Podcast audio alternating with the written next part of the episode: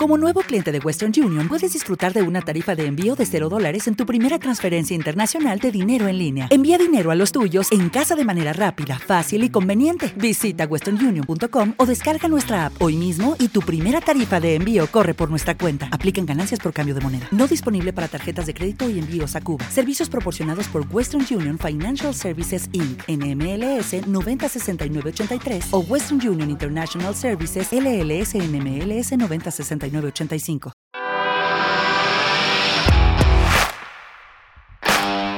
Bienvenido a Esto también es política, el podcast que habla tu mismo idioma, con Mario Girón y Miguel Rodríguez.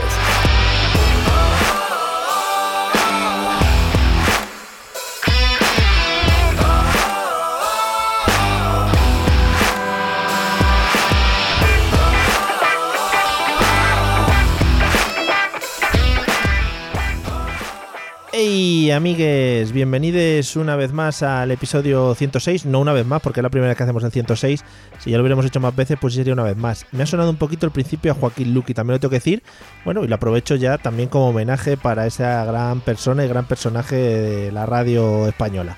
¿Qué tal Miguel, cómo estás? Pues bien, la verdad es que hacía años que no pensaba en Joaquín Luqui, gracias por traerme este recuerdo a mi memoria en este día tan señalado. Claro, hoy es el, el Luki's Day. el que puede ser el de Joaquín Lucky o, el, del gato de, de Alf. Hombre, por, por, favor, por favor, podemos seguir el episodio rememorando gente clásica, classic people, ¿no? Hombre, eh, a mí me encantaría. Un ETP Classic People Remember. esto también es memoria. Esto, esto también es personajes que se merecen un recuerdo, también. Hombre, claro. Joder, Luke. Bueno, aquí de, vez en cuando recordamos a Cañita Brava, quiero decir. Hombre, por supuesto, es que creo que no debe caer en el olvido. Que está, está a la misma altura, más o menos. Lo que no sé es dónde andará, si andará vivo o andará muerto. No sé. Hombre, si anda muerto, si anda muerto se llama The Walking Dead. Efectivamente, que sería muy guapo eh, The Walking Dead que en un episodio apareciese Cañita Brava. ¿Te imaginas? Pero, pero cantando. I want to say, what's the sign, what's y haciendo eso que hacían. con, con, las cucharas, sí. Claro, claro. Yo creo que siempre lo recordamos esto y nos reímos de las mismas tonterías, pero es que, claro, un clásico es un clásico. Hombre, eh, es que a los clásicos no hay que olvidarlos. Los clásicos nunca mueren. Cañita bueno, sí, sí, la verdad es que Cañita no. pero, pero, otros sí. Algunos sí, algunos sí, porque a los que le dan a la mandanga, sobre todo. Eh, Fíjate, ¿eh? qué relación de ideas. Bueno, amigos, episodio 106. Eh, vamos a. En este episodio vamos a retomar uno de nuestros grandes clásicos. También hablando un poquito de, clásicos de la vida. Vamos a retomar uno de los grandes clásicos de nuestro podcast. Eh, si no me equivoco. no te equivocas. lo pone el título, amigos, también, ya sabes, decimos lo de siempre. no hace falta que, que guardemos estos misterios así al principio del episodio. Pero, eh, pero a nosotros nos gusta. Que, O sea, quiero decir, aquí no hacemos daño, Mario. Pues a las personas que se están comiendo estos dos minutazos aquí sin haber dicho nada. ¿Sabes que en los, en los aparatos de para escuchar podcast eh, hay la posibilidad de saltar tiempo al principio? La gente dice, bueno, pues yo quiero saltarme siempre los dos primeros minutos, por ejemplo, de, de, política. Pues por eso cada vez lo vamos a alargar más. Vale. Para que te lo comas, quieras o no quieras. Con patatas estaría bien que los dos primeros minutos del próximo capítulo los pongas en silencio. Vale, no, no, o, yo cantando, por ejemplo, el cocherito leeré. O ruidos de la calle. Vale. Y pones el micrófono a grabar y sonan coches, niños jugando. Me voy yo por la calle ahora grabando gente. Vale. Oh, hombre. Guay, guay. Pues, eh, todo, sea por, todo sea por la risa. No tengo otra cosa que hacer, sí, sí, al final. Vale, vale, guay. Bueno, vamos a retomar nuestros especiales de corrupción bueno, están a nivel nuestros especiales, a nivel documentos TV. O sea, no sé cómo no nos lo ha comprado ya Netflix. Eh, sí, o equipo de investigación. Es que equipo de investigación está muy centrado en Gloria Serra y creo que de ahí no les sacas. ¿eh? Está como muy personalizado en ella. Sí, ¿tú crees que equipo de investigación dejó de ser equipo de investigación y ahora es Gloria Serra y CIA. Sí, Gloria Serra presenta equipo de investigación, porque ella lo que es investigar no investiga mucho. No, pero oye, le pone una voz muy interesante. Sí, estamos aquí en el barrio de no sé qué, pero si no estás entrando ni en el barrio, chica, los planos los haces desde fuera. Anda que vas a entrar tú ahí en el barrio. Las 3.000 viviendas vas a entrar tú a que te vean ahí. Y no descartes que sea un croma. Hombre, pues puede ser, puede ser, porque Gloria Serra vale mucho dinero, esa señora. Está en Formola ahí. El seguro que está pagando ahí a tres media por él, por ella. O sea que. Bueno, a lo que vamos. Sí, a lo que vamos hoy. Eh, te he traído, bueno, la idea era traer un caso nuevo, que era el caso NOS, pero eh, al ir eh, tirando un poquito del hilo del caso NOS, pues inevitablemente he tenido que cambiar un poquito y traerte el, el caso Palmarena. Ya. Nos, lo estaban, nos lo estaban pidiendo mucho ya también, ¿eh?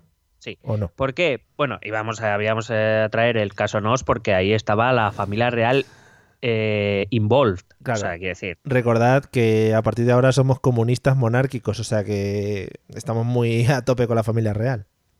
Hombre, claro. Eh, aunque somos. Yo, aunque sabes que más de Leonor.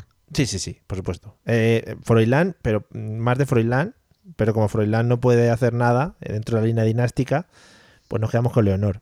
Claro, Froilán nos hacía, nos daba las risas, pero es que lleva un tiempo desaparecido también. Pero ojo, Leonor, muy bien preparada, ¿eh? Hombre, es que habla, que habla árabe, es que habla árabe. La princesa preparada. Es una nueva película. No, no, preparadísima. Mejor que su padre va a ser. Sí, sí, sí, no, vamos, muy campechana además. Eh, bueno, pues em, eso, y vamos a traerlo por las, por las risas de meter a la Casa Real aquí. El problema, bueno, el problema, no ningún problema. La cuestión es que, claro, Nos es una pequeña parte de un caso más grande. Entonces eh, hemos dicho, pues vamos a traer el gordo. Claro. De, la, de la primitiva. Sí, sí, sí, no. O todo o nada. Claro, entonces, aunque es verdad que se habla mucho del caso NOS por la repercusión que ha tenido el hecho de que estaban implicados Iñaki Urdangarín y, Cristina, la infanta Cristina de Borbón, eh, en realidad el caso gordo gordo es el caso Palmarena, que eh, te voy a contar la, historieta si te parece bien. Hombre, me parece genial. Eh, ya iremos hablando, pero Urdangarín con lo que prometía, ¿eh? un gran deportista a nivel nacional, ganando oros, ay madre mía. Luego, y, qué, y qué hijos más rubios, sí. altos, Sí, sí. de ojos claros, Qué o sea, qué bien hechos estaban. Que están, bueno, están, están. Están, están todavía, sí, sí. En fin, Bueno, nos remontamos al año 2007. fíjate. Eh, mete aquí una cortinilla de estas de serie de cuando recuerdan, ¿sabes? Sí, ya está. es, es- Oye, qué impresión me ha es dado. que ahora hago, beat- Pensaba que había viajado en el tiempo de verdad. hago beatbox ahora. Bueno, en, en abril de ese año, de 2007, se celebran eh, elecciones autonómicas aquí en España y entre todas las autonomías que celebran elecciones eh, nos, eh, nos centramos o viajamos a Islas Baleares. Allí el presidente de la, de la comunidad autónoma era Jaume Matas, Sí, eh, que era, había ejercido entre 2003 y 2007 por segunda vez en su vida el cargo de presidente del gobierno de Baleares. ¿por qué recalcas lo de en su vida? Porque en su vida, no sé. Vale, vale, no. Por- bueno, lo, lo había sido eh, ya una vez, pero no, no, o sea, ejerció dos veces la presidencia, pero no consecutivamente. Fue presidente entre eh, el 96 y el 99, después perdió las elecciones y Aznar le cogió de ministro Sí. Y cuando acabó de ministro se volvió a presentar a las elecciones de Baleares y ganó otra vez y fue su segundo mandato este de dos- 2003-2007. Vale, vale. Es que ha sonado un poquito. Bueno, aparte que me estoy escuchando ahora como la mierda, ha sonado un poquito a. No tenía ni idea y le colocaron aquí. Bueno, es que ya no le querían de ministro, Vale. entonces algo tenía que hacer el hombre. Claro. Eh, total, que Jaume Mata se presenta a las elecciones, las gana, es el partido más votado, pero se queda a un escaño de la mayoría absoluta. Sí. Vaya. Total, que las otras tros- eh, tres fuerzas con representación en el Parlamento Balear, que eran el Partido Socialista de Islas Baleares, Bloc per Mallorca y Unión Mallorquina, Ujú. deciden llegar a un acuerdo y eh, ellos sumaban 30 escaños, el Partido Popular 29, eh, y le arrebatan el gobierno a Jaume Matas en el año 2007. Qué bonito, ¿eh? Cuando se alcanzaban esas mayorías sencillas, sin entrar en movidas. Y, y cuando la gente se coaligaba aunque no ganaba las elecciones y nadie protestaba, porque era lo natural. Qué fuerte, sí. Eh, pasa a ser presidente, presidente del gobierno de Baleares, Francesc Antic, eh, líder del Partido Socialista, que también eh, por segunda vez en su vida era presidente del gobierno de Baleares. Lo había sido justo en el periodo en que Jaume Matas era ministro. Sí. Y en ese mismo año, 2007, en octubre, llega una denuncia al, juzgado de instrucción número 3 de Palma de Mallorca. El denunciante es un tal Mateu Cañellas, que en esos momentos es conseller de deportes del gobierno autonómico de Baleares, es decir, acaba de incorporarse al gobierno autonómico y se ve que cuando debe, debió abrir algún cajón, sí. pues se encontró unas cositas. Pero es, una denuncia, perdón, no sé si me oyes un poco mal o bien. No, te digo perfectamente. Vale. ¿Es una denuncia a nivel personal o como no, no, es del, lo hace como gobern, se persona ah, como gobern, pero él, digamos que desde él, denuncia lo que él se encuentra en su departamento. La cabeza visible. Correcto.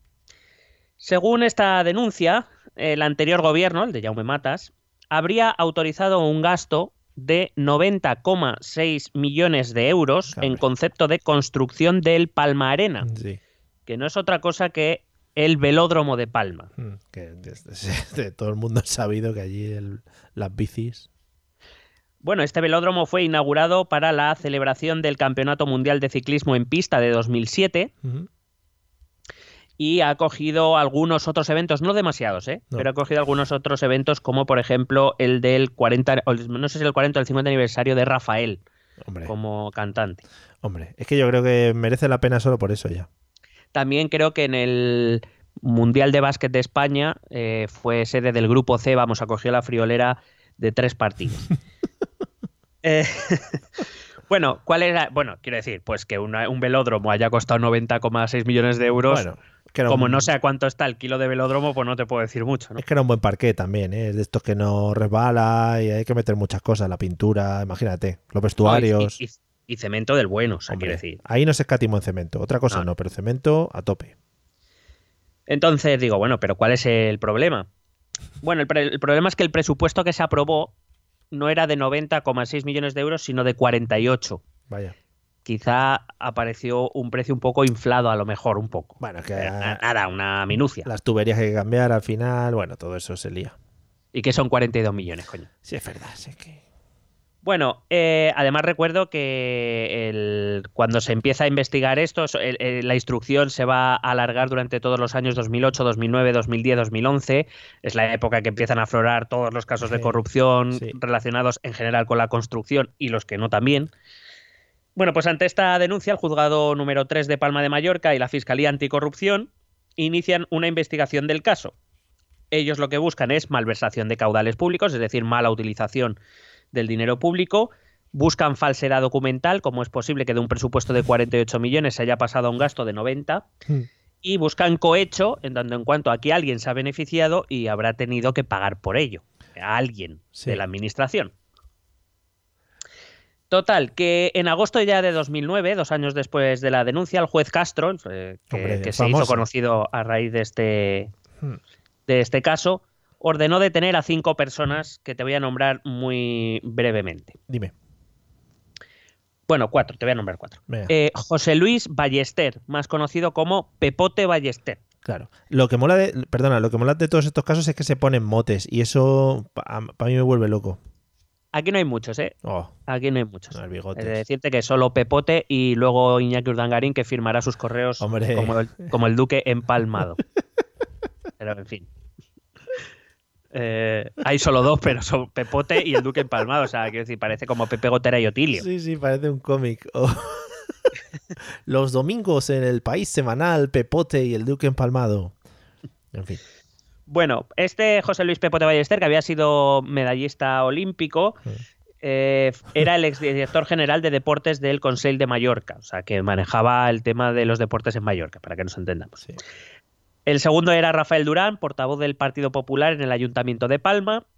Jorge Moisés, gerente del consorcio Palmarena, es decir, de la, eh, digamos, de la institución pública que gestionaba el velódromo. Y eh, Miguel Romero, que era director de una agencia de comunicación llamada Nimbus. Eh, esta empresa Nimbus era contratada por el gobierno balear para la campaña de publicidad del Campeonato Mundial de Ciclismo 2007, que era para lo que se había inaugurado el velódromo. Sí.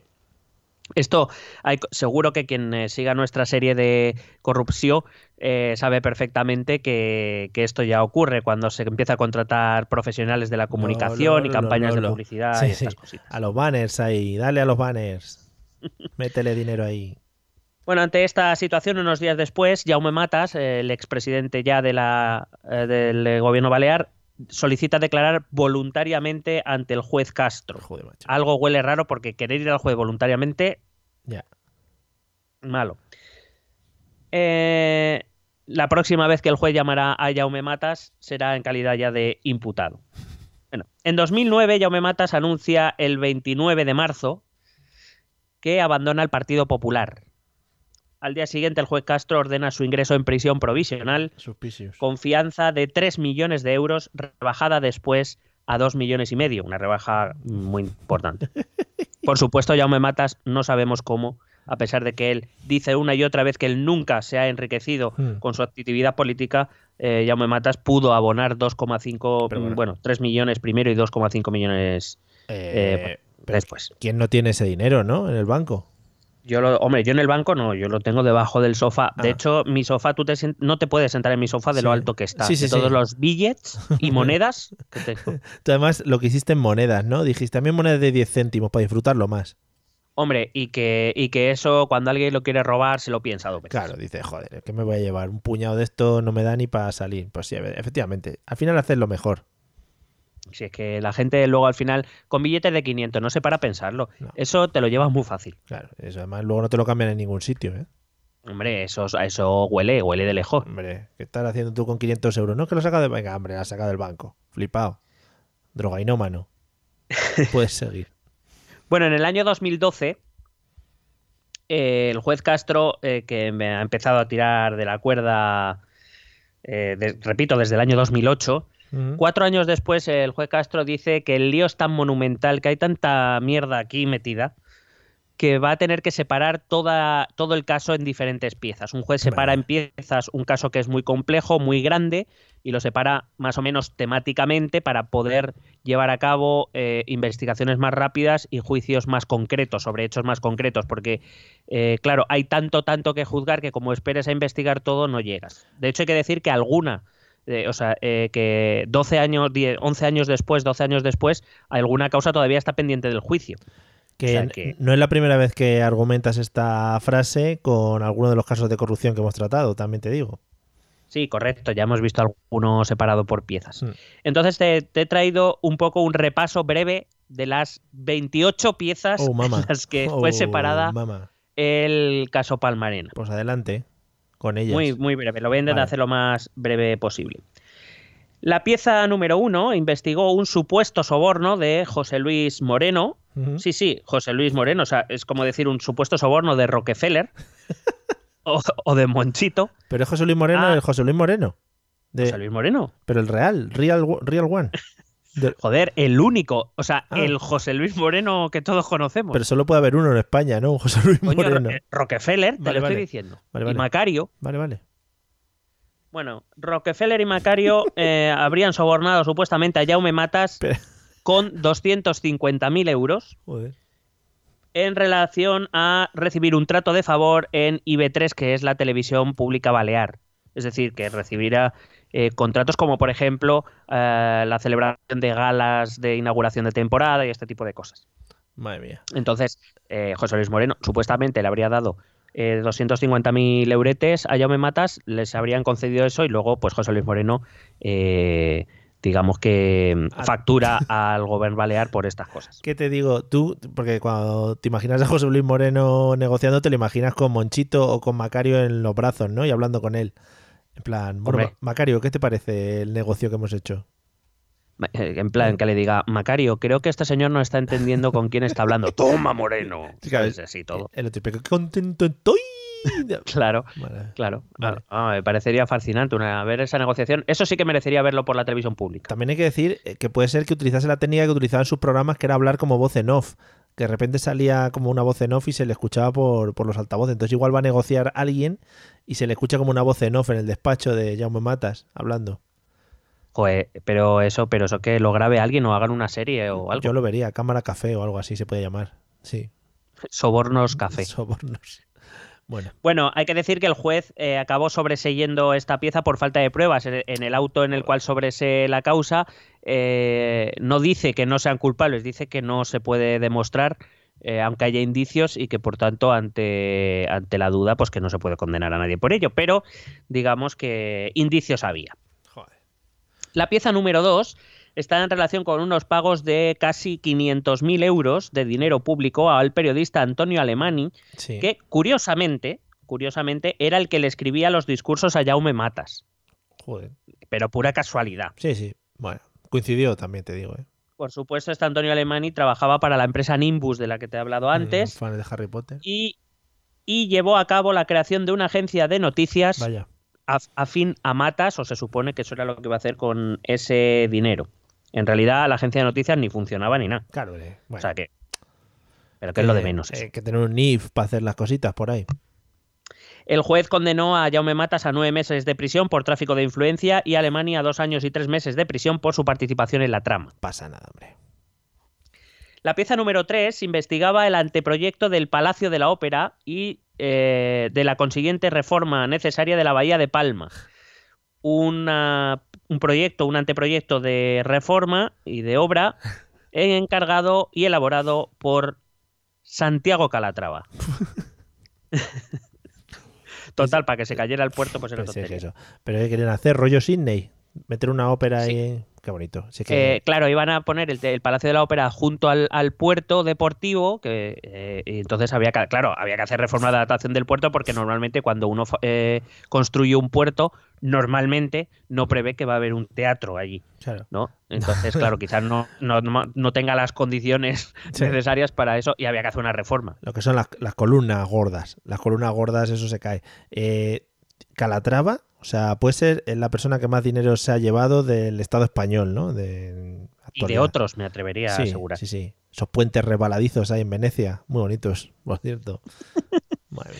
Bueno, este anteproyecto estaba valorado en 1,2 millones de euros. Poco me parece. y había sido encargado por el gobierno balear y que no se, aprohibi- y que no se aprobó, no se terminó de aprobar. Bueno, Cuidado con esto, eh, que esta historia es muy buena. La prohibió la Junta Electoral Central. ¿Por qué? Preguntarás, ¿qué pinta la Junta Electoral Central aquí? Bueno, es, es- es una pregunta que se hacen muchos últimamente. Bueno, eh, la Junta Electoral Central lo prohibió porque el proyecto pretendía aprobarse un mes antes de las elecciones de 2007 vaya. digamos que la Junta Electoral entendió que era un acto eh, electoral y que desde luego eso no se podía hacer y mucho menos con dinero público, evidentemente. Claro, si a ti te anuncian una mega obra con mucho trabajo para, tra- para, para los mallorquines, porque ten en cuenta que estamos en el año 2007 cuando la crisis ya empieza a hacer sus pinitos, eh, pues claro, la gente te vota, coño. Claro. Porque aquí votamos mucho por la infraestructura, por, por un poco por el cemento. Hombre, aquí nos ponen un buen teatraco ahí, dice, teatraco además, ¿ves? Teatraco. Y dice, pues para adelante con ello. Claro. Total, que eh, la Junta Electoral Central paró el proyecto y es que además el proyecto, o sea, el proyecto que se iba a presentar ya era el de Santiago Calatrava. Y es que un proyecto de 1,2 millones de euros con dinero público se tiene que sacar a concurso, cosa que el gobierno balear no había hecho, por las razones que fueran. Bueno, pero no lo había hecho. Total, que Matas fue condenado por este, esta tercera pieza a siete meses de cárcel por tráfico de influencias y pagar 1,4 millones de euros al gobierno balear. muy bien. Bonito. La pieza 4 trataba de la presunta financiación de la campaña electoral de 2007 del Partido Popular de Islas Baleares con dinero público procedente del gobierno. Joder. Algo nuevo, tampoco lo hemos visto. Bueno, El Tribunal Superior de Justicia de Islas Baleares condenó recientemente, además recientemente, creo que ha sido en mayo, me parece, mayo de este año, o sea, del año anterior, perdón, eh, condenó al Partido Popular Balear a devolver 212.000 euros que habrían sido asignados por el gobierno indebidamente. Eh, el PP Balear anunció que iba a recurrir al Tribunal Supremo y en esas estamos de momento. qué vergüenza. Eh, pero eso, al- eso al final es fácil de saber, ¿no? O sea, si tú lo has cogido de aquí, te lo has puesto aquí, macho, pues devuélvelo. ¿Ves? Bueno, pero eh, no, hombre, se hacía a través de, la, de empresas Ah, claro, interpuestas. Puentecillos de esos, sí, sí. Claro. La pieza número 5 investigaba unos contratos eh, para estudios, Sí. así en genérico, ¿Eh? que el gobierno adjudicó al bufete de abogados estudios jurídicos y procesales que contrató a Matas al abandonar la presidencia de Islas Baleares. Joder. También casualidad, a lo mejor. Yo ya, si hiciera cosas de estas eh, y crease empresas de este estilo, las pondría nombres chorra. En plan, bufete de abogados, mis huevos morenos, por ejemplo. ya, Mis huevos morenos, toma moreno. Si, si ya he perdido el eslogan. Claro, toma morenos. diría. Claro, con Rockefeller. Hombre, ya que está allí. Bueno, en este caso el juez archivó la causa por petición de la fiscalía porque no había pruebas suficientes. Pero vamos, que oler huele, no nos engañemos. Hombre, bueno, sí. Algo- igual no, igual eso sí que era coincidencia. Es que ahí hay que ver las cosas con perspectiva. También, también es verdad. No. Eh, en torno el mea culpa. La pieza número 6 investigaba supuestas contrataciones irregulares de Maite Areal. ¿Y esa quién que- es? ¿Quién es esta? La esposa de Jaume Matas. Vaya.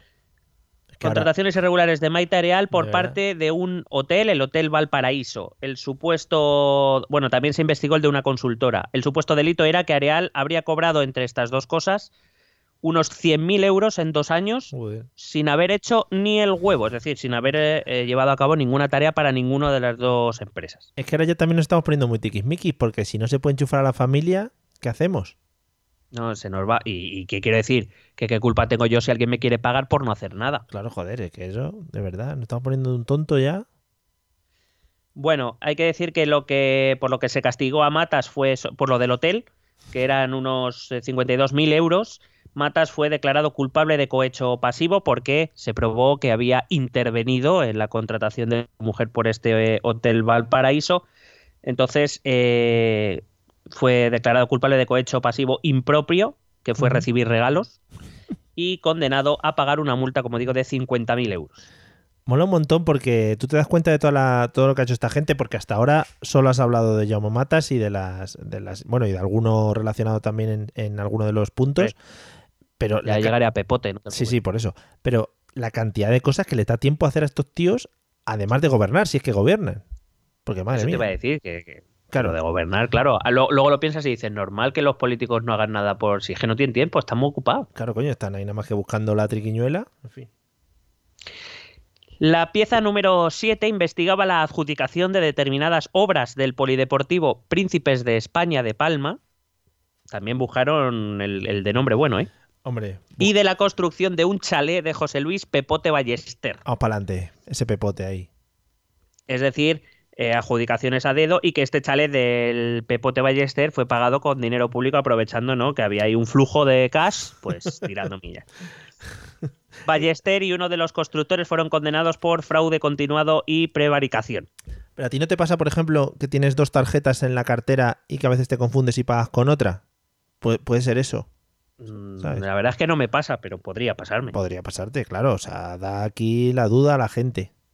Ya, ya. Lo único que, que a lo mejor las dos tarjetas son mías y en cualquier caso lo acabaré pagando yo. Pero a lo mejor él se confundió con la de la, Claro, la del la- gobierno balear, ¿sabes? Claro, todo cuando llegas a presidente de una comunidad te dan una tarjeta especial, la tarjeta de presidente, y con esa puedes pagar los gastos. Pues se equivocó. La, la de los tickets restaurant, por ejemplo. Claro, él cogió la del ayuntamiento porque él era director del, de deportes del, del ayuntamiento de Mallorca. Claro, para, esa la utilizan para pagar los balones, las porterías, todas esas cosas. Se equivocó. Redes nuevas. Claro. Claro. Y dijo, esta tienes un saldo de mil euros tal, y se gastó 42 millones o lo que fuera. Y dice, bueno, Y mira que fue al polideportivo y dijo, pero ¿dónde están las redes que he comprado? ¿Qué has comprado? Aquí no ha llegado nada. Claro, ah, pues voy a, voy a revisar y pasó la tarjeta otra vez. claro. El chalet, quiero decir. Claro, además es una tarjeta que no limit, porque tú vas allá al obrero que te hace chalets y te pone el TPV y dice, pues aquí dos millones para chalet. Y dice, toma la tarjeta. Y luego le dice, ¿quiere copia? Y dice, no, no, no hace falta. Claro, no, hombre, no, no seamos tan descarados. Joder, quieres copia, ¿eh? vaya, vaya frasecita. Bueno, puedes seguir. La pieza, la pieza número 8 investigaba la contratación del primer arquitecto para el Palma Arena, Ralf Schurman, un alemán, que fue destituido y reemplazado por los hermanos García Ruiz, que casualmente tenían conexiones con eh, Pepote Ballester, con eh, Jorge Moisés, con eh, Rafael Durán, el portavoz del PP, etcétera, etcétera. Que casualmente. Y que son, que son mucho más Producto España, ¿eh? también te digo. Hombre, na- hombre, claro. Que eso no hay que olvidarlo. Esta pieza 8 fue juzgada con la pieza 9 que investigaba facturaciones de la constructora GR1, es decir, la constructora de los hermanos García Ruiz, respecto al Palma Arena. Eh, facturaciones falsas, eh, facturas infladas, bueno, lo que ya conocemos de otros casos, eh, que acabaron por costar el doble el Palmarena de lo que estaba presupuestado. Matas fue condenado a inhabilitación para cargo público durante ocho años por un delito continuado de prevaricación y cuatro años a Pepote Ballester. ¿Tú crees, ¿Tú crees que todos estos que estafan, porque muchos siguen la misma, siguen los mismos eh, planes, siguen la misma forma de actuar, ¿tú crees que tienen como unas jornadas anuales en las que quedan y dicen, yo qué sé, las mejores formas de, estafar, ¿no? Y te hace un tío una ponencia y sale ahí el bigotes y te dice, bueno, yo creo que tal y... Yo sí, creo que creo que lo organiza eh, NOS, el Instituto NOS sí, sí. Lo, organizaba. Las Staffar World Congress se llama, sí. Sí. Bueno, le buscaron nombres. Eh, bueno, eh, le buscaron nombres más, chulos, pero venía a ser eso, yo creo. Claro, la estafa World Congress. Eh, pieza número 10. Investigaba la adjudicación de la demolición de unas naves, accesos viales y cerramiento del pabellón deportivo de Mallorca. Pepote Ballester fue condenado por fraude continuado y prevaricación. Joder. Prevaricación toma de decisiones a sabiendas de que son ilegales o ilícitas, eh, pues en este caso que es seguir procedimientos como adjudicar a dedo cuando hay que seguir un, por ley un concurso público, con un pliego de condiciones, este tipo de cosas, que Pepote Ballester le sudó la polla, vamos a ver. era, eso era perder el tiempo. El papeleo ese hay que quitarse de en medio. Si al final ya sabían quién iba a ganar, o sea que no... Claro, si es que... O sea, ¿qué quiero decir? Porque en otros casos de corrupción se molestaban en fingir ¿Te acuerdas? O sea, que algunos creaban pliegos de condiciones a la carta. A ver, ¿qué quieres que ponga en el pliego esto? Venga, yo. Pues, pero por lo menos disimulaban, coño, pero esto, esto ya ni siquiera. En las conferencias, cuando explicaron eso, estaban en la cafetería tomándose algo. Sí, estaban contratando arquitectos. Joder. La pieza 11. Investigaba la facturación del gobierno por la maqueta del velódromo de Palmarena. A ver. Por la maqueta. Eh, sí, sí, es que, cuidado, espérate, que es que esto es muy bueno. Eh, se quiso llevar a. Sí, hombre, toda construcción bonita tiene en su entrada una maqueta para que tú veas lo que se ha hecho. claro, claro, de cerca. Porque como no estás dentro, claro. Claro. Y entonces, no sé cómo llevas tú el tema de maquetas, del coste de maquetas. Hombre, mínimo millón arriba, millón abajo, la maqueta. Ha pasado, ha pasado. ah, vale, vale. Pero, eh, bueno, en esta pieza se condenó a Ezequiel Mora, que era responsable de la empresa que trasladó la maqueta desde Alicante a Mallorca, porque la maqueta se encargó en Alicante. Responsable de maquetas. Soy el ministro de maquetas. traslado de maquetas. Sí. Entonces emitió una factura por valor de 57.000 euros. Claro, hombre, que, lo digo yo, eh, perdona. Lo llevaron a trasladar una maqueta. Nadando. claro, sobre la chepa. Que eso pesa un huevo, eso se un día. Eso había que poner unos globos o algo para que no para que flotara. A, los barcos. Sí.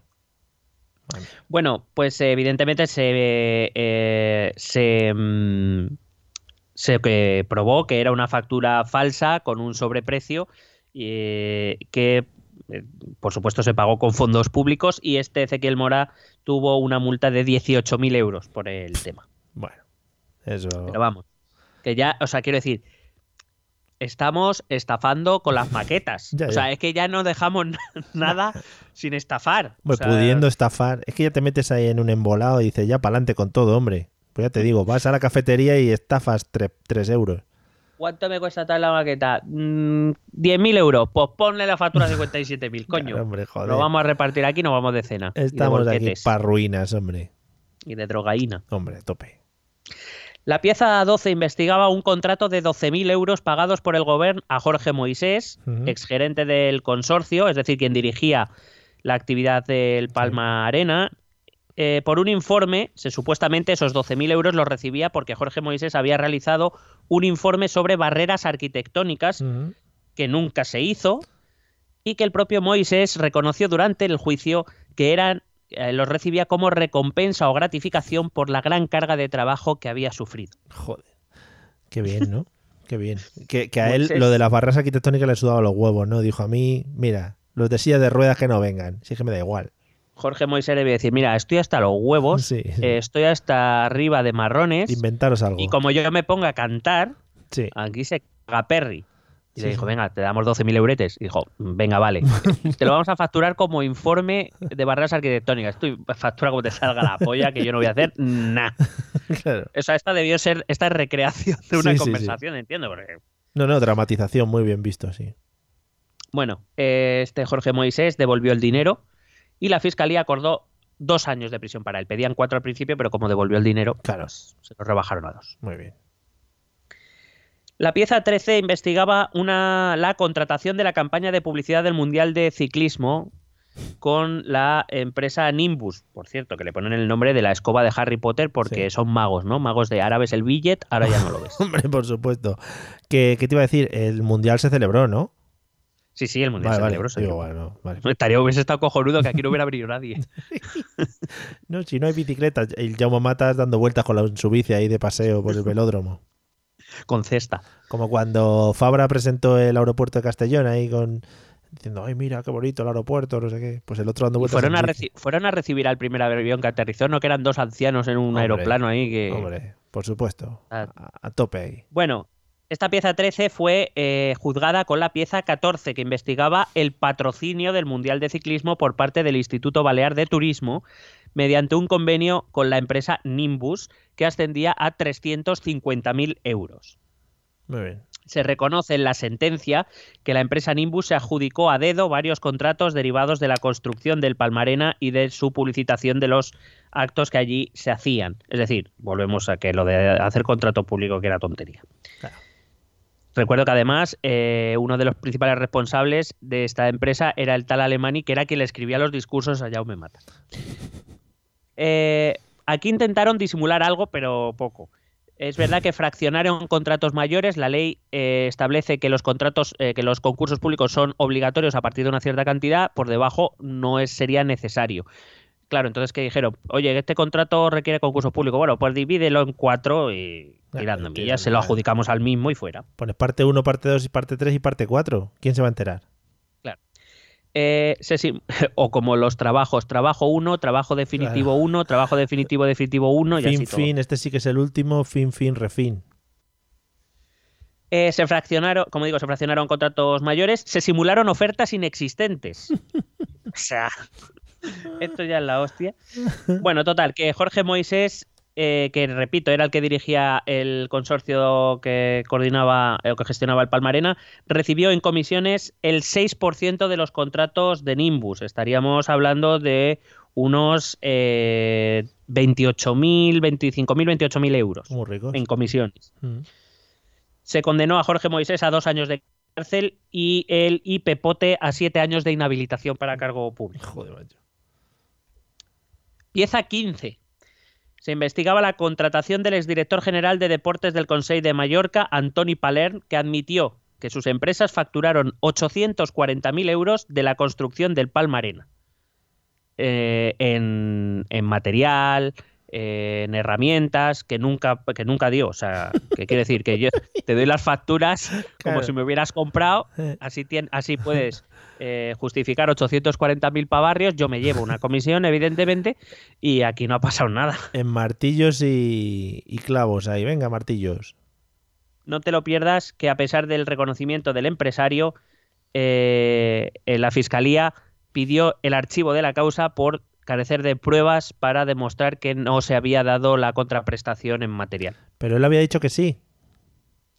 Él había dicho que sí, pero que las facturas eran falsas, que no se correspondían con el servicio otorgado. Pero la fiscalía. Es que la, historia de la fiscalía, el fiscal Orrac y el juez Castro ha sido una historia muy interesante, porque ellos es verdad que fueron los que iniciaron conjuntamente esto, esta investigación de todo esto que estamos hablando y durante un tiempo se, se llevaban súper bien y lo hacían todo como súper guay y un día no sabemos muy bien por qué discutieron y entonces empezaron a pelear también los juzgados. Entonces, pues bueno, algunas decisiones de la fiscalía no se entendieron mucho. A tope. Hola, mire. Pero bueno, sobre todo, sobre todo fue a raíz de la, de la imputación de la infanta. la infanta de naranja. Eh, hola amigo, he matado a una persona. No, no, es que el fiscal dice que no. No, pero es que sí, mire, que traigo aquí la cabeza. No, no, pero es que no, que no. No lo Bueno, es que en, teoría, eh, a ver, la confesión no, no, tiene por qué ser necesariamente eh, Porque igual eres- condenatoria. porque igual o sea, quiero decir, porque tú puedes, tú puedes confesar algo que no has hecho porque, por lo que te sea, presionan. ¿eh? Porque te presionan o lo Porque que te sea. presiona por extorsión, por lo que tú seas, entonces tú Porque confiesas idiota, y puede sí. ser que tú no seas el culpable de lo que se te acusa. Ya, ya. Entonces, No, a siempre una, una confesión evidentemente es algo importante, pero no es eh, única condición para culpar a, para condenar a alguien. Sí. Güey. Pieza 16, fraccionamiento de contratos para eludir concursos públicos. Muy bien. O sea, lo que viene siendo un día normal en España. claro, hombre. Es que de verdad se ponen de tiquismiquis. Bueno, esta pieza será juzgada con la pieza 17 que investiga cobro de comisiones en la construcción del velódromo. Claro. Otro mismo día en España, el mismo día. Joder. claro, coño, pero eso no era normal en cualquier pueblo.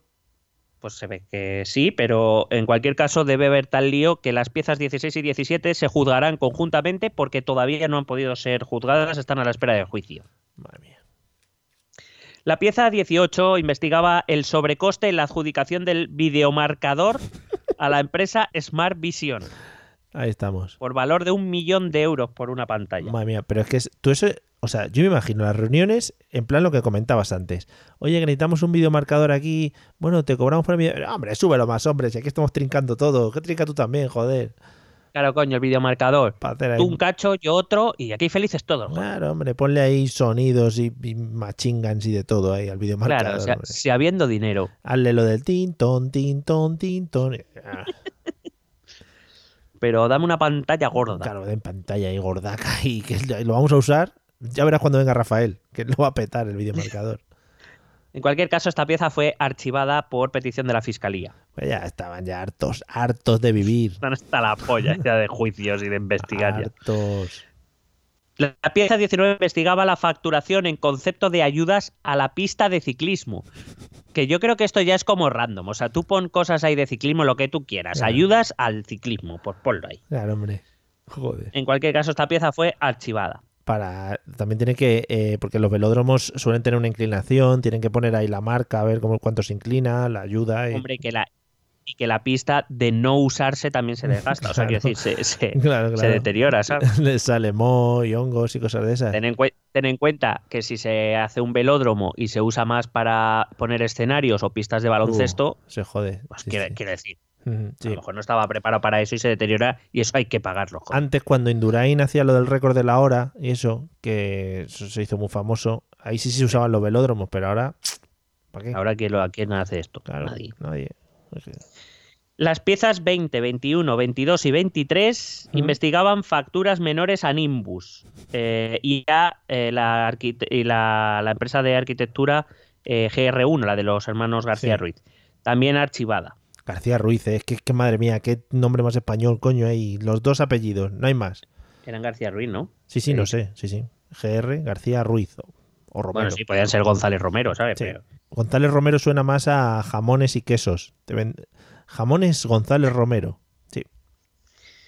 Eh, la pieza 24 fue conocida en los medios baleares porque no sé, supongo que algo hablaría los medios nacionales, pero yo me he mirado los medios de Baleares, que son los que seguían el caso ahí día a día, porque era súper emocionante, era lo más emocionante Hombre, que pasaba, salvo cuando iba la familia real a Marivent. eso sí que la verano. O el balconing también, ¿eh? O el, bueno, el balcón es que se ha trasladado, tras- se ha trasladado mucho a Salou y Magaluf. Es que, Claro. Bueno, la pieza 24 fue conocida como el caso Palacete. Hombre, bonito ese. Muy bonito nombre. Que se inicia por una denuncia ciudadana, se- se- según he leído en algunos diarios eh, baleares, por eh, estos ciudadanos, eran ciudadanos cercanos a la órbita del PP. No sé. Por el sospechoso crecimiento del patrimonio de Jaume Matas. En uno de los testimonios se decía que eh, Jaume Matas fue a la reunión con un fajo de billetes de 500 euros que se le notaba en todo el bolsillaco de la chaqueta.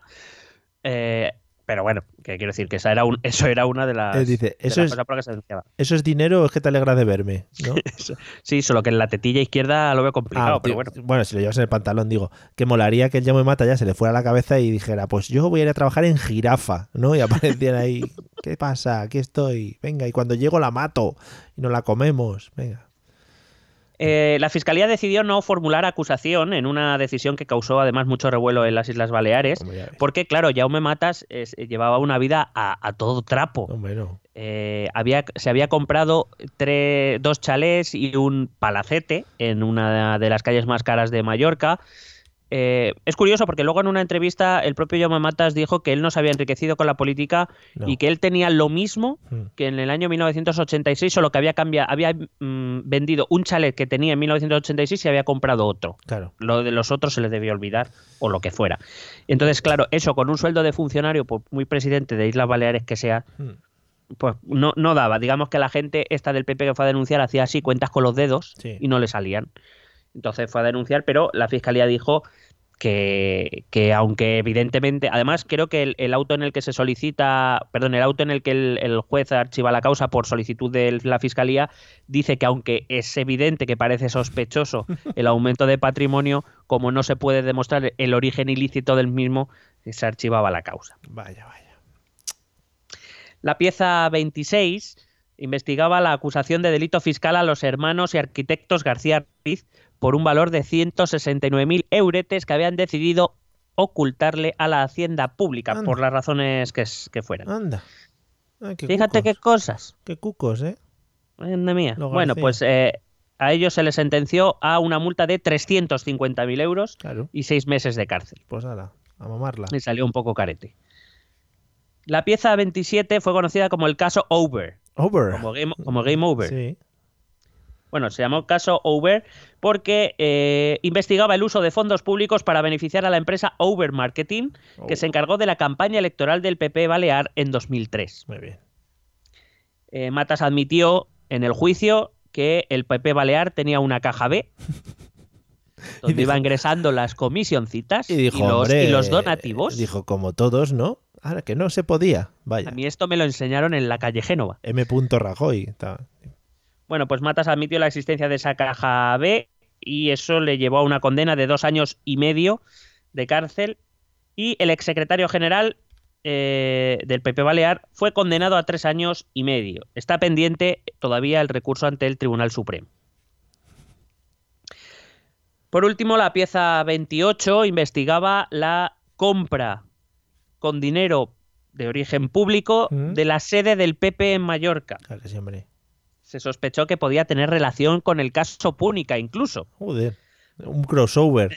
Sí, sí. ¿Qué dices tú? Pues tampoco me extrañaría. Madre, decir. claro, maldad. La causa fue archivada porque no se pudo determinar el origen del dinero con el que fue comprada la sede del PP en Mallorca. Vaya, esa nueva sede hecha con oro que se han comprado en el centro de Mallorca. ¿Cómo Y que les ha regalado los arquitectos García Ruiz. Mira, mira, ahí llega con la jirafa. Jaume. Y con Rockefeller. Claro, claro. Rockefeller detrás corriendo. Madre mía. A lo mejor hicieron una gala de inauguración que fue Hombre. televisada Hombre, y hombre. la dirigió José Luis Moreno, coño. Maravilloso. Bueno, y eso sí, si los eh, oyentes han estado atentos, antes he pasado de la pieza 24 a la pieza 26. ¡Uh, qué loco! Mm. Y es porque la famosísima pieza 25 es el llamado caso Nos. Hombre, ahí estamos. Nos, con dos OEs, tilde en la primera O. Pues por no se han echado horas de televisión todos, desde Telecinco hasta la 1, ¿eh? Hombre, es que ha dado mucho juego. Hombre. Aunque ahora, sabiendo lo que ya sabemos, me ha faltado en el juicio a Rockefeller Hombre, o a Macario ojalá. declarando. Bajando por eh, la entrada esa al juzgado, esa que bajaban el paseillo ese. Joder, madre mía. Haciéndole toma morena a los periodistas y José Luis Moreno así como regañándole. Sí. Como, no hagas Hombre, eso, por Rockefeller. Por favor, ¿sabes? Rockefeller, sí, sí, dándole en el pico. Bueno, em, hay que decir que la información del caso no se empieza antes del caso Palmarena, empieza en el año 2006.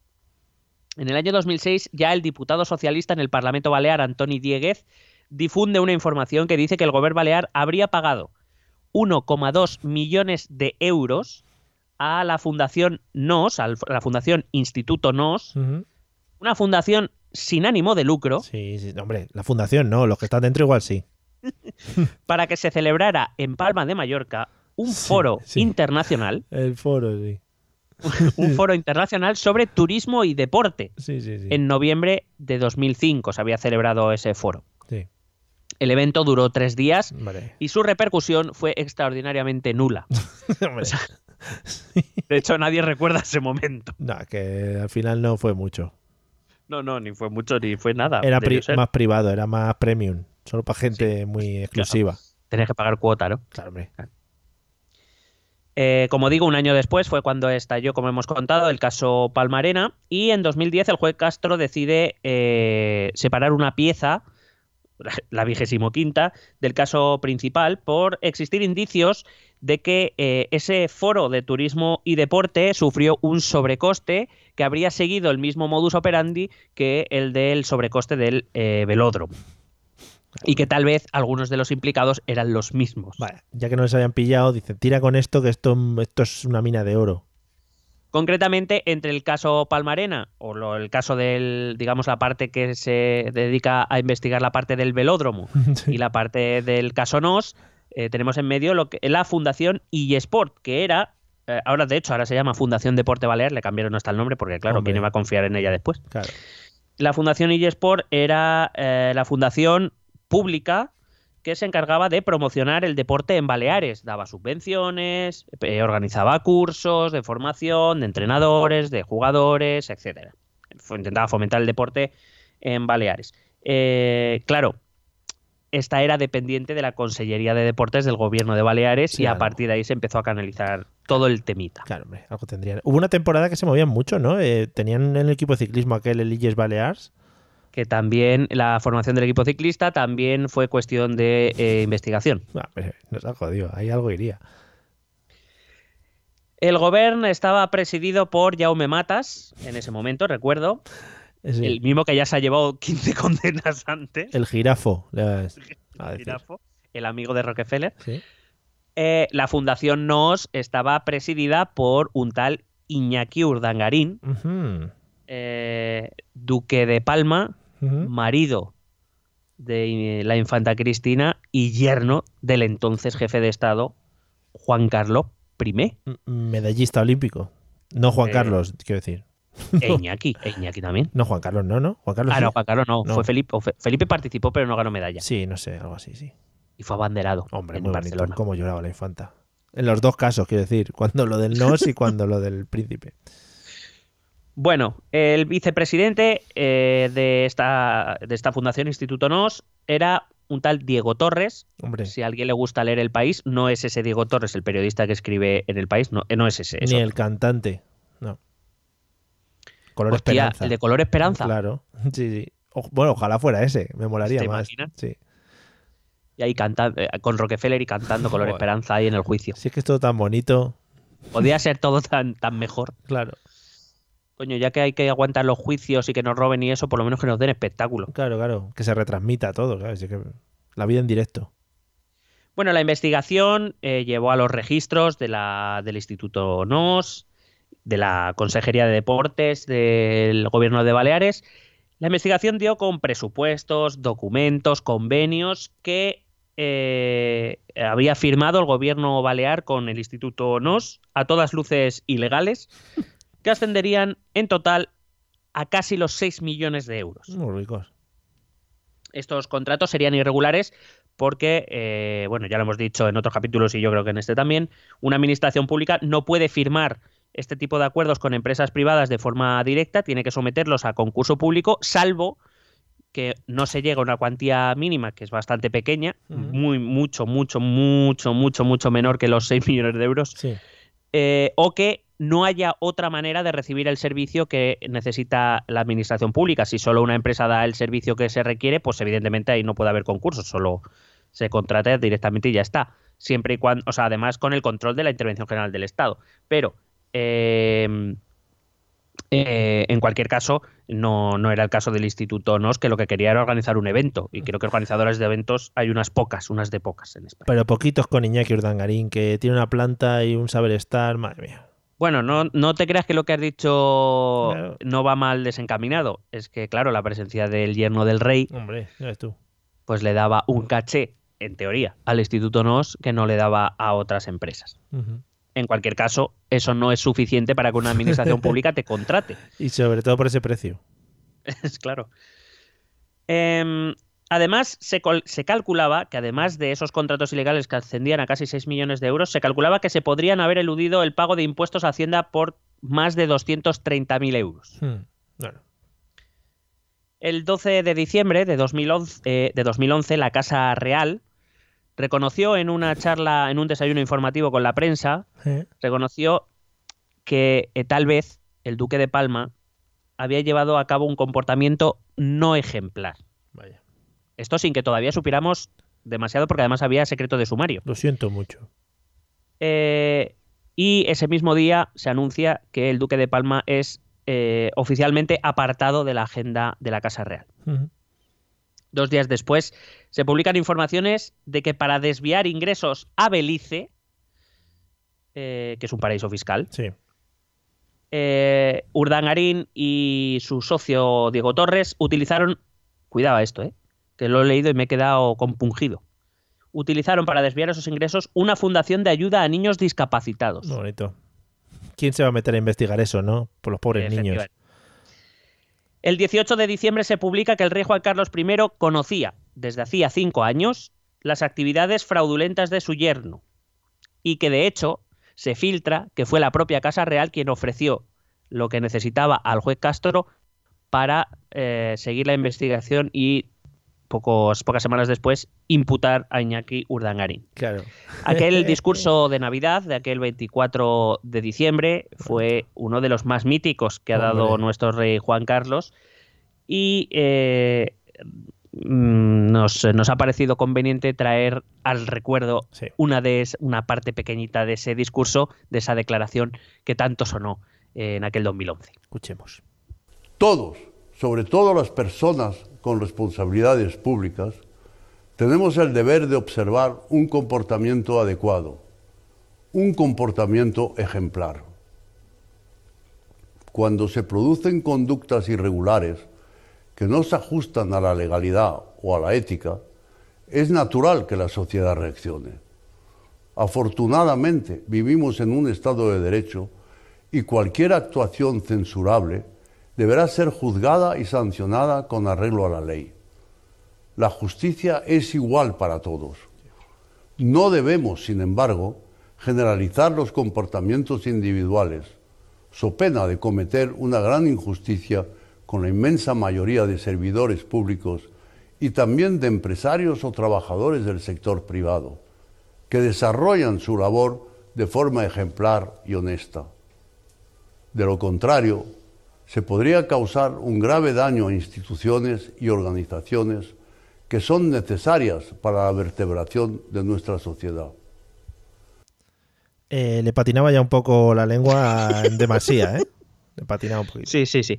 Pero a mí me gusta, me gusta mucho el momento en el que dice, bueno, dos cosas. Primero por la expresión que utiliza, dice sopena. O sea, Sí, creo que antes no había escuchado yo la utilización de la preposición so con esa, con esa calidad. ¿No ¿eh? había, un, ¿No había un diccionario que era el Sopena o algo así? Bueno, eso hay que Ah, mirarlo. hostia, ahí Sí, has pillado. Una enciclopedia o algo. Y eh, por otro lado, cuando dice, bueno, pero que no generalicemos, a ver si me Que entiendes. que es como, a, a ver, a mí ahora no me conté milongas. Claro, a ver, no pongáis a investigarme a mí porque de ahí sacamos telita, presuntamente Pe- también. tengo que decir. petróleo. Bueno, esto fue el discurso del- de Navidad del Rey del 24 de diciembre. El 25 días después, el 29 de diciembre, que la verdad es que ya para eso lo podían haber hecho el 28 y Mm. ya pegaba mucho más todo. Santos inocentes, sí. Ah. El juez Castro decide imputar a Iñaki Urdangarín. Mm. El 10 de enero, el imputado era Jaume Matas. Muy bien. Repito que de aquí sabíamos todavía poco porque el, el- el sumario estaba bajo secreto. El informe de la Fiscalía establecía que parte del dinero público, unos 571.000 euros, fueron a parar en solo tres años a la infanta Cristina Vaya. a través de la empresa Aizoón, también con dos OEs. Mm. A lo mejor eso ya hubiera dado una pista. De la empresa Aizo- eh, Aizoón era propiedad al 50% de Iñaki y de Cristina, Vaya. que contrataba, por cierto, trabajadores ficticios Ujú. A los que pagaba 60 euros al día, pero que no, o sea, quiero decir, toma, te doy 60 60 euros al día para que pongas tu nombre aquí y ya vamos tirando. Y parece que te estoy pagando un sueldo. Em, para justificar ingresos y gastos y luego otras cositas que, que voy a decir después. Ayudante en esta empresa o consejero en esta empresa era Diego Torres, el que era el número dos en el Instituto NOS también, cuya esposa Ana María Tejeiro también sería imputada. Vaya.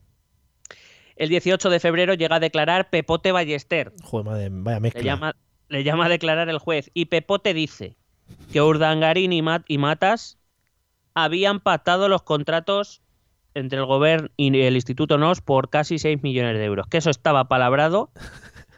Que eso. O sea, llega un momento en que ya es tirar al pichón, ¿no? Tú la- tiras al, al que veas por ahí para salvarte tú. Hombre, esto ya. Sí, porque ahora. Eh, luego te voy a contar que Urdangarín y Torres se van a empezar a tirar la mierda el uno al otro. Eso es fabuloso. Sí. Em, recordaba, creía recordar que en un Salvados de por aquella época, 2013, Ujú. si no recuerdo, Jaume Matas fue entrevistado por Jordi Évole.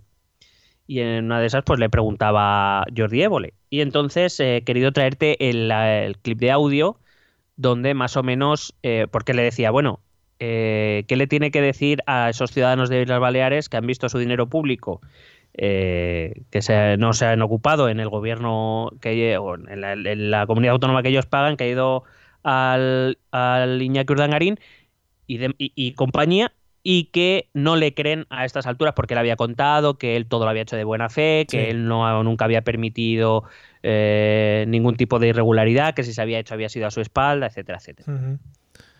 Bueno, pues eh, esto contestaba Jaume Matas. Al ciudadano de Baleares le diría que nuestra colaboración con el Duque de Palma se hizo pensando que era beneficiosa para Baleares. Que luego puede no haber sido, es otra historia. Pero se hizo pensando que nos beneficiaba. Aunque costase 1.200.000 euros, Cuesta lo que cuesta. más 1.100.000 euros. En Cuesta total, lo que cuesta. 2.300.000 euros. Aunque cueste eso, valía la pena. No, y mucho más. Porque a mí me interesaba la colaboración con el Duque de Palma. ¿Por qué? ¿Por qué es el Duque de Palma? Hombre, sí ¿Qué te que- parece? sí que no hay más discusión. ¿Por qué? Pues porque es el Duque de Palma, hombre. Pero Jordi Évole no lo estás viendo. No lo estás viendo. Es que no sé qué quieres que te diga más. Madre mía. Si es que Es que solo falta decir, es que dos millones me parece poco, incluso. Me parece Hombre, poco. No, no, es que decía, eh, y, más, que haga es que hay un momento que dice, y más, Sí, sí, sí, sí, vamos. y más que me hubiera llevado, coño. Voy a hacer un crowdfunding aquí para toda la gente que ponga dinero para traer a este hombre aquí. Bueno, comienza entonces una guerra en el juicio entre Urdangarín y Torres para ver quién se va a comer este marrón, porque Sí. parece claro que alguien se va a comer un marrón y hay que decidir quién.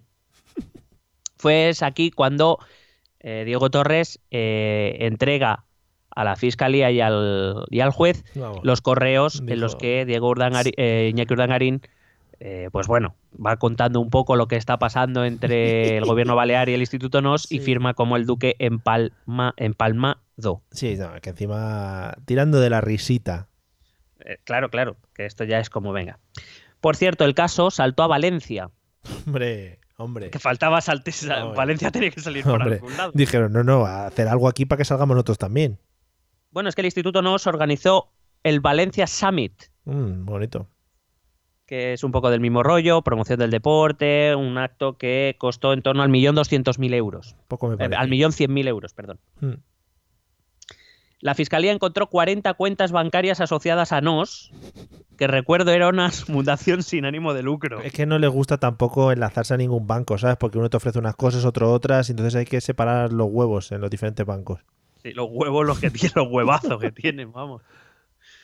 Total, que se llega a la conclusión de que esta fundación NOS, Instituto NOS, recibió entre 2004 y 2006 un total de más de 6 millones de euros eh, de administraciones, de diferentes administraciones públicas. Muy ricos. Recuerdo que es sin ánimo de lucro. A lo mejor me repito un poco, pero es que me gusta dejar claro este punto. Que también entiendo que el, eh, Iñaki Urdangarín iría mal de dinero y tuvo que hacer esto un poquito, pues, para salir el pas, del paso, ¿no? Los fines de mes. Ten en cuenta que tienen, ¿cuántos son? ¿Cuatro o cinco hijos? Claro, claro, hay que dar de Cuatro, comer a que- eso. No sé, cuatro, eso hay sí. que pa- Eso hay que pagarlo. ¿eh? Con lo, lo grandes que tienen que ser esos niños, imagínate, del padre y de la madre, pf, madre mía, esos comen por Hay que, tres. sacar hay que sacar dinero debajo de las piedras. Claro, hombre, los niños tienen que comer caviar todos los días. ¿qué, qué quieren? Bueno, en el juicio eh, se intenta acreditar que el instituto no recibió ese dinero por servicios de consultoría estratégica, Joder, chato. Que no, no tengo muy claro qué es, que debe ser algo, ¿eh? no digo que no, pero que es como, mm, Bueno. pero puede ser algo más concreto. Claro, como la consultoría es algo que queda así un poco en el aire, bueno, yo, tú me consultas y yo te digo cosas, ¿no? ¿Quién me- ¿Dónde ha quedado eso reflejado? Eh, vamos al meollo de la cuestión. Dado que la estructura de la fundación, de cualquier fundación, sin ánimo de lucro, me permito recordar, Sí, hombre, sí. como no permite el reparto de beneficios. Ajá. ¿Por qué? Porque sin ánimo Sí, de ánimo lucro. sí. Urdangarín y Torres crearon un entramado de sociedades mercantiles por medio Con ánimo de para, lucro. Sí. para factu- esas sí tenían ánimo de lucro, eh, que facturaban a nos por servicios, por cosas, o sea, quiero decir, Sí. el, el- el instituto no recibía el dinero público, vamos a poner por ejemplo el millón doscientos mil del, del foro de turismo y deporte de Mm, Baleares o el millón cien mil del Valencia Summit, Muy recordado todavía. Mm. entonces eh, pues el instituto nos pedía unos servicios a dos o tres empresillas por ahí que casualmente valían un millón cien mil euros. Y, pero eso ya eran empresas con ánimo de lucro, con lo cual ya ese dinero ya. está de puta madre. Claro. Yo que sé. y el Instituto NOS no había incumplido su no ánimo de lucro, Claro. porque no se habían lucrado, simplemente que tenía que pagar cosas. Para el evento este, pues yo que sé, ponte que a empresas Farolillo Manoli, ¿no? Pues le compra farolillos eh, por la contante y sonante de un millón de euros. Pues venga ahí. Claro. Claro, para el evento, coño, para el evento. Claro. Total, que, que era. Total, que allí en, la- en el Instituto NOS, pues salían todos los lereles hacia bolsillos. Hacia los mismos bolsillos, pero por otro lado. Hacia lo que es el lucro, sí.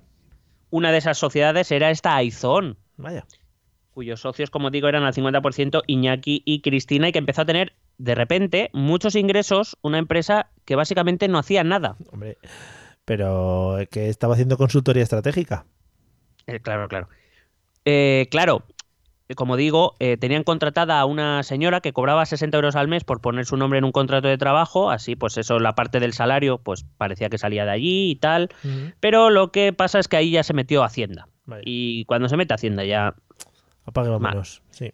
Claro, la cuestión es que para evadir impuestos, esta empresa, la empresa Izon, incluía en sus cuentas de resultados mogollón de facturas deducibles, pero que no eran otra cosa que gastos personales de Iñaki y Cristina.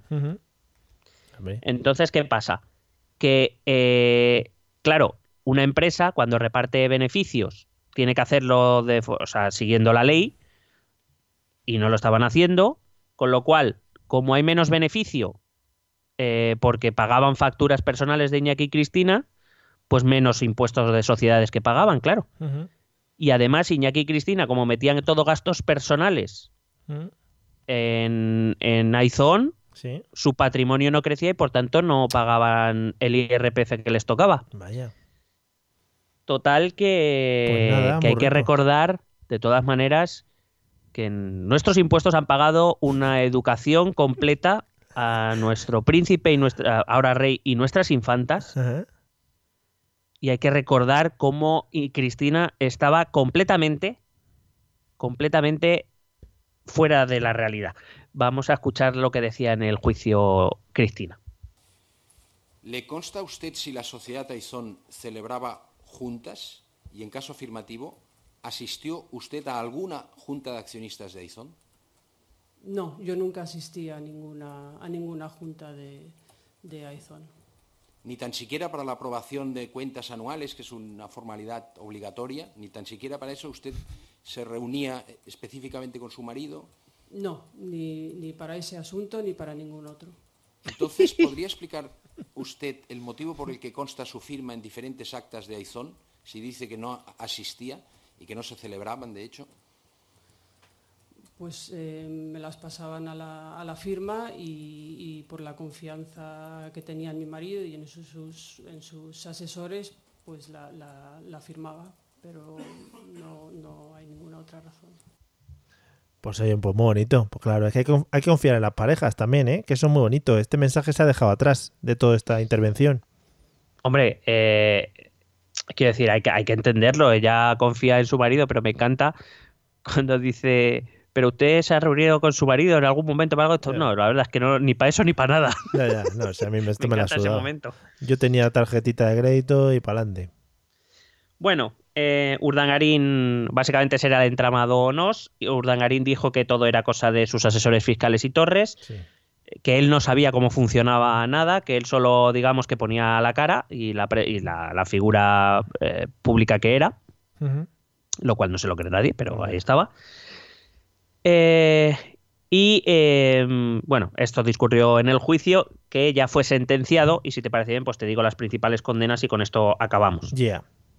Iñaki Urdangarín, eh, ah, bueno, hay que recordar que la audiencia de Palma eh, dictó una sentencia, pero que la que vale la- es la última tras recursos del Tribunal Supremo, que es lo que voy a decir. Ujú.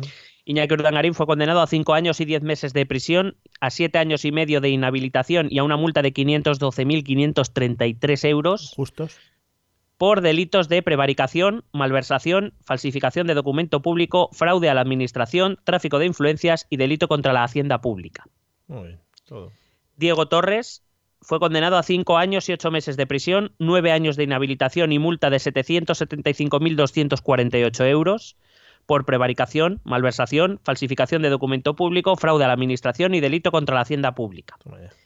Jaume Matas fue condenado a tres años y ocho meses de prisión y siete años de inhabilitación por prevaricación, malversación, falsificación de documento público y fraude a la administración. Que ya se la sudaba también, ¿eh? No, sí, ya llevaba ahí un cúmulo ya.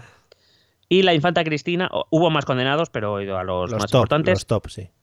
Infanta Cristina fue eh, condenada con responsabilidad civil a título lucrativo. Es decir, no fue condenada penalmente, sino civilmente. ¿Eso qué quiere decir? Significa, lo que viene a decir es que la infanta Cristina fue beneficiaria directa a través de su empresa Izón de fondos obtenidos ilícitamente, que se aprovechó de ello, que los disfrutó, fruto de una actuación responsable, es decir, ella acaba de reconocer en el audio que a pesar de que era socia eh, de una empresa, ni iba a las juntas y firmaba lo que le daban sin leerlo, etcétera, es decir, que no puede eh, aducir, o sea, puede aducir desconocimiento, pero no irresponsabilidad, porque era su sociedad y si ella firmaba, en el momento que ella firma, se convierte en responsable, pero sí la responsabilidad criminal, es decir, para que nos entendamos, Cristina se aprovechó del dinero, Bueno, Cristina como si fuera mi colega, la Sí. infanta La Cristina La Cristi. se aprovechó del dinero obtenido ilícitamente, pero no fue no cometió conscientemente ningún delito, Ya. porque evidentemente no sabía lo que estaba pasando. Vaya, vaya. Eh, y fue condenada, como digo, a esa responsabilidad civil a título lucrativo y a pagar una multa de 136.950 euros. Muy bueno. Y nada, este, te he traído este caso Palmarena, o sea, a todos nuestros oyentes, porque es un poco el repaso de todos. O sea, Palmarena, que, que se, se habla, se habló más de nos, pero Palmarena, como has visto, era, era gordo, gordo. Sí, sí, mandanquita buena. Ahí se movieron millones, ¿eh? El señor Mata se vino muy arribita con todo. Pero yo creo que es como la historia de todos los casos de corrupción que hemos hablado. Al final te pones, te pones, te pones y como nadie te para, dices, pues para adelante con todo esto, ¿no? Claro, eh, vamos a ver. Si, si yo hago esto y nadie me dice nada, pues pruebo otra vez y pruebo otra vez y pruebo otra vez. Y cuando me he dado cuenta, pues tengo tres chales de más. Claro, y dices, joder, es que se me ha ido de las manos. Vamos, lo que decíamos antes, la historia de España. Eh, o sea que... Sí, básicamente. Vale. Bueno, pues nada, amigos, otro caso de corrupción de este bonita piel de toro que os hemos traído y analizado. Además, como nos gusta ahora, dividir las cosas en punticos, en cosas separadillas, Hombre, eh, hay, que, hay que hacer listas de todo. de todo, listar todo y, poner, y ponernos a la cola. Como hacemos aquí en España, todo hay cola, el autobús, todo, para todo hay que ponerse la cola. Vamos a escuchar los métodos de contacto que van a hablar de los contactos con los que podéis hablar con nosotros. Pasarnos, yo qué sé, si necesitáis crear un velódromo o algo así, somos expertos y podemos facturar. a ver, algo, algo que, que se utilice poco. Una, una pista de curling, por, ejemplo. Por ejemplo, por ejemplo, una pista de curling con velódromo, por si acaso quieres dar una vuelta. Claro. Bueno. Que utilizaremos para conciertos. Hombre, por supuesto, el de David Pipal. Oh, Eh, qué bonito. Es verdad. Escucharos los métodos de contacto. Hacer el favor, ¿eh? ¿Quieres preguntarnos algo? ¿Proponernos algún tema? ¿Exponernos tu opinión? Ponte en contacto con nosotros. Es muy fácil. Envíanos un correo electrónico a esta dirección. Esto también es política.gmail.com. También puedes escribirnos en nuestra página de Facebook. Esto también es política. O en nuestra cuenta de Twitter, arroba etepolítica. O si lo prefieres, visita nuestro blog. Esto también es política.wordpress.com. Recuerda que puedes suscribirte a nuestro canal de YouTube. Y si quieres charlar con nosotros directamente, únete a nuestro grupo de Telegram. Busca el enlace en nuestras redes sociales. Porque tú también formas parte de Esto también es política. Bueno, hasta aquí el episodio número 106, que se dice pronto. 106, ¿ves? Muy pronto. No hace falta Pero Bueno, muy pronto además. Sí. Bueno, má- más, rápido que pronto, también te digo. ¿eh? Más Muy pronto no es. Sí, efectivamente. Eh, no sé si le hemos dicho a nuestros oyentes, eh, no me acuerdo en el 105 si hablamos de ello, que estamos intentando oh, ver un poco de Operación Triunfo. Hay- Sí, yo hay- lo he intentado, ¿eh? Hay que confirmarlo, hay que confirmarlo. ¿Vas a aguantar a la, a la gala 2 o ya te has retirado? Mm, hmm, es que ya me estoy dedicando un poco más a ver los vídeos de YouTube de cuando hay movida. Porque una cosa he de dejar clara, se ha notado mucho que este año han metido a gente para que haya movida. Sí, ¿no? Hombre, ¿Tú crees que la eh, rapera los del año pasado eran muy aburridos porque no se peleaban y este Sí. año han metido carnaza. ¿Tú crees que la rapera canaria va a partir la cara a alguien? Eh, Esa va a romper una nariz fijo, Vale, vale, vale. fijo. Es más, a la, a la pelirroja, ya te lo digo. Va- sí, hombre, sí se las ve. Son los dos pesos pesados de la academia, también se podría decir. Así que ahí va, a ir- ahí va a haber mandanguita porque hay que recuperar la audiencia, ¿eh? Bueno, van a cantar, van a cantar un homenaje a Friends, van a hacer en esta gala. Eh, sí, es la, es la que cantan todos a la vez, ¿no? Sí, ¿Va a ser? sí, sí, la grupal. I'll Bueno, you, pues, sí. pues entonces no la veré. Vale. Porque yo soy muy de Friends y no. Claro, para que te estropeen la vida, ¿no? Claro. Y total, que si eso ya no. Aquí yo, yo, yo ya quiero el mal rollito. Vale. O sea, bueno, sí. Bueno, pues lo que ha sido España también, hay que decirlo. Buscar el mal rollo y las hostias. Vale, genial. Pues nada, hablaremos del mal rollo en esta mini sección que vamos a decir. Esto también es Operación Triunfo. Que va a ser ¿Qué te, qué iba a decir? Sí. Que, que español nos ha quedado este programa entonces, ¿no? muy español. Y mucho mal españoles. rollito y, y- y corrupción. Efectivamente. Mal rollito, corrupción eh, y canciones. Y Rafael. Es que, Hombre, hombre, es que, que- que hay más español que Rafael. nos ha faltado Arevalo y Bertín por en medio. Y ya hubiéramos bueno, pero hemos, pero hemos sacado a José Luis Moreno, cuidado. Ya, ya, ya, sí, es verdad, es verdad. Bueno, eh, bu- bueno pues voy a decir Santiago Abascal y con eso ya terminamos. Y Vale. su casco. Y su casco. Madre mía, Por ¿eh? favor, que alguien convenza a Rocío Monasterio para que se haga una foto con el casco también. ¿Cómo le queda al que, ya, marido? que eh? ya he visto al, al Iván de no sé qué, como, ¿Cómo no me acuerdo cómo se llama. Con muchos apellidos. Sí, Espinosa de los Monteros, me iba a salir de las cosuras, no sé por qué. que a Espinosa de los Monteros también, nos, gracias al grupo de Telegram, que nos Sí. que me mandaron esa foto, que pusieron esa foto con Iván Espinosa de los Monteros, con el mismo casco que llevaba Santiago Abascal. El día del casco. Como creemos que a Ortega Smith no le cabe, Claro, hombre, con pelazo y cabeza. por favor, por favor, Rocío Monasterio, ponte el casco y hazte una foto. ¿No es Rocío Monasterio la que ha salido tocando la guitarra? ¿Puede ser? Sí, sí, gran Madre vídeo, Madre mía. gran vídeo. Madre mía, pocos memes se ha llevado, ¿eh? Pocos memes. No, te- no, no, hay algunos muy buenos. Lo que pasa es que luego los que salen a defender a, Rocío Monasterio son mucho mejores que el meme en sí. Hombre. He leído una conversación en Twitter en la que salía, pues eso, típico vídeo de Rocío Monasterio, bueno, típico vídeo, Rocío Monasterio en un vídeo tocando la guitarra y cantándole a su niño o niña, no tengo muy claro qué es, Niñe. porque no lo sé, quiero decir, no era, no era, no era risa, era Sí. que no lo sé, porque no puedo despegar los ojos de Rocío, o sea, Claro, no, efectivamente. y, y en, hay una conversación que dice... Eh, ay, espera, que te la busco. Rellena un momentito, que la tengo Sí. aquí a mano. Bueno, pues nada, mientras que Miguel va buscando la conversación, yo también os, eh, ya que hemos hablado del grupo de Telegram, si alguno ha llegado hasta este punto, podéis entrar en www, bueno, o sin www, yo qué sé cómo se pone, t.me barra ete eh, política y ahí habláis con la gente. Somos 250 y tantos ya, o sea que está muy bien la cosa. Bueno, te cuento. El Sí. Vox, eh, o sea, el, El el Vox. primer tuit lo pone Vox Vicálvaro. Madre Vicálvaro mía. es un barrio de Madrid. Sí. Pone, a diferencia de Irene Montero, que duerme a los suyos con la internacional cantada por la pasionaria, Pero en serio. así duerme Rocío Monasterio a sus hijos tocándole la guitarra. Pero eso, eso- eso lo ha puesto. eh, Madre mía, chico. Vox la cuenta de Twitter de Vox Vicálvaro. Sí, sí, sí. Y sale un, pues un, alguien que podemos eh, deducir que no es muy proclive a Vox, Claro.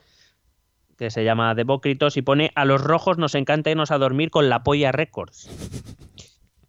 A lo que Vox Vicálvaro responde, con Records seguro, lo otro no tenéis jijiji. Joder, macho. A lo que Demócritos responde, a, los ro- eh, a lo que tengo tantas pollas como tú neuronas. Y la respuesta final de Vox Vicálvaro es, o sea, ninguna jijiji. Oh, mamá. O sea, quiero decir, estás diciendo que no tienes neurona, ¿eres tonto o eres tonto? Muy bien, ese community manager, ¿eh? De Bobby Calvaro.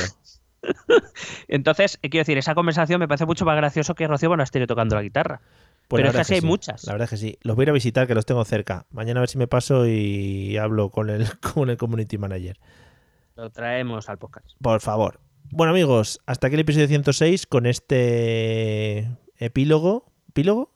¿Prólogo? Sí, Epílogo, sí. epílogo. Muy no, bien. no, el prólogo es al principio. Sí, sí, ya me estaba lloviendo caer por el abismo según lo estaba diciendo. Con este epílogo maravilloso que como siempre decimos deberíamos sacar a un podcast aparte. Y es lo bueno al final, es la, la guinda del pastel, la crema del, del... ¿Cómo se llama el pastelito este redondo que es como un bollito que luego tiene nata por dentro? Eh, Uf, Eh, Berlina. no, los profiteroles, el profiterol, ¿no? La crema del profiterol que, que te, que te explota en boca, te explota en boca muchas veces. Si te lo metes Hombre, y también, te, y también te digo, no sé si te pasa a ti, pero a mí algunas veces esa nata ¿Mm? eh, me deja el paladar resbaladizo. Hombre, qué, qué bonito esa sensación, ¿no? El paladar. Porque me lo deja como encerado, me deja ahí una capa rara. Como de. ¿sabes? Sí, sí, sí, sí, no, como no. de residuo. Sí, es que lo estoy notando ahora mismo. Según me lo cuentas, lo estoy sintiendo. Te pasas la lengua y dices, mm, Madre esto mía. no es mi paladar directamente, aquí hay algo en medio. Oh, mamá, ¿no? Que, que te- como Pero, está muy suave. un colchón, ¿no? Un colchón que te crea ahí en el paladar un pequeño film. ¿no? Bueno, amigos, pues después de esta imagen, espero que os quedéis con ella para dormir esta noche o para levantaros o para ir al trabajo, para lo que queráis. Nos vemos, en el, Eso, nos vemos en el próximo episodio. Ale, disfrutad. Hasta luego. Sete.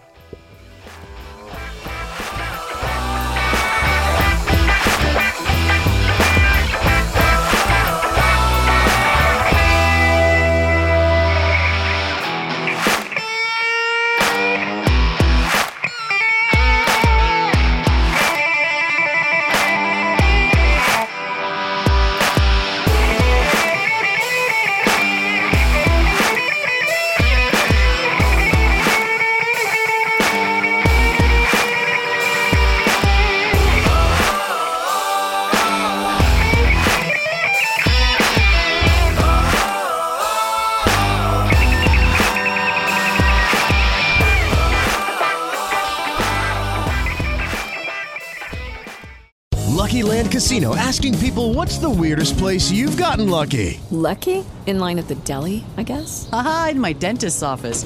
More than once, actually. Do I have to say? Yes, you do. In the car before my kids' PTA meeting. Really? Yes. Excuse me, what's the weirdest place you've gotten lucky? I never win and tell. Well, there you have it. You can get lucky anywhere playing at LuckyLandSlots.com. Play for free right now. Are you feeling lucky? No purchase necessary. Void where prohibited by law. 18 plus. Terms and conditions apply. See website for details.